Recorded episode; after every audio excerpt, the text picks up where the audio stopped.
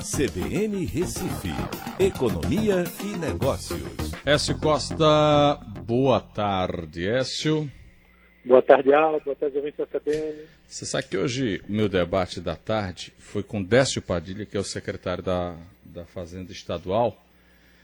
E o Estado não está tá numa situação, tal qual os outros estados, situação crítica, viu, viu Écio? Não está não tá fácil não para Pernambuco, viu? É mais ou menos, Aldo. A gente tem aí algumas coisas meio controversas, tá certo? É? Porque... Então, então, então ele está chorando demais. Quem não chora não mama, né? é, desestitado. É, resumir dessa forma. É. é. Ele fez algumas colocações, claro, que está na condição de, de, de, pedir mesmo, né? E é como você disse, que não chora, não mama. Agora o governo federal tem eh, sinalizado com alguma coisa, eles ficam meio calados, né? Porque é oposição, não vai dizer que está que tá uhum. sendo ajudado, mas, mas a choradeira é grande, viu, Écio? Postergaram também muita coisa. Sim, então, sim, quando sim. você vai fazer a conta, fica praticamente é, atendendo a perda de arrecadação, entendeu? Uhum, perfeito. Mas é aquela coisa, tem que mostrar que a coisa está feia para poder conseguir é, recursos poder... federais. Né? É. Por falar em coisa feia, as contas Aí do tá governo. mesmo. É, conta do governo uh, mês passado teve o pior resultado da história. Aí a gente vai para o valor real, passa de 126 bilhões, é isso, Écio? É, Alda, aí a coisa está mesmo. Aí, aí é para se quebrar, viu? É, veja, em maio as receitas caíram 41% em relação a maio de 2019 e os gastos saltaram 68%. Aí como é que a conta fecha, né? Esse déficit do mês superou, como você disse, 126 bilhões, todo o rombo do ano passado, que foi de 95 bilhões. Num mês só, foi mais do que o ano inteiro de 2019. Isso com vários programas né, que estão sendo feitos e, como você viu, queda de arrecadação, transferências, é, postergação de impostos né, que causou essa queda de arrecadação. Então aí sim é uma coisa muito feia e não tem quem ajude, né? Assim, o, os estados eles têm uma situação difícil, eles recorrem ao governo federal para é, postergar o parcelamento de dívidas que foram contraídas no passado com agências internacionais a mesma coisa, como o Banco Mundial e por aí vai. Só que no caso do governo federal, o que é que ele faz? Ele emite dívida, né? Ele tem que se financiar para poder pagar esse rombo. E aí há uma previsão de que a gente tenha um rombo no ano todo de 700 bilhões, né? Vem se falando algo em torno de 708 bilhões.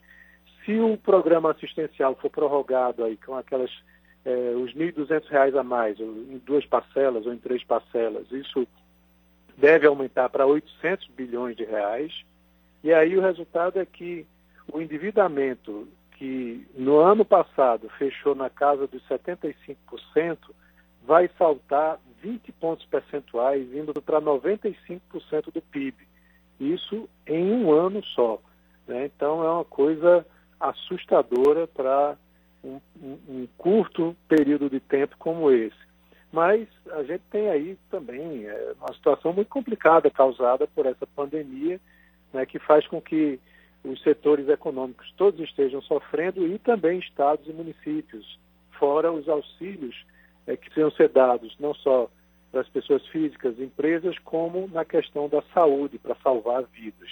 Certo? Então, é, é uma situação fora do comum, onde faz o que, Aldo? Faz com que é, todas as reformas que vinham sendo é, levadas aí, né, assim como quem não queria fazer e tal, pelo Congresso, né, pelos políticos, isso se torna de uma emergência enorme para um segundo semestre, né, para que a gente possa é, romper um pouco a trajetória de escalada do endividamento. Porque se esse endividamento passa dos 100%, a situação fica muito feia para o Brasil, porque o Brasil passa a ter uma situação é, de um risco de calote é, do endividamento muito elevado. E aí a gente vai ter o que vai ter aumento de taxa de juros, vai ter é, queda de investimentos internacionais. Então, é, o único lado bom que você pode ver nisso é que as reformas que já eram necessárias vão se tornar uma condição de vida ou morte aqui para serem implantadas né, pelo Congresso aqui no Brasil. É.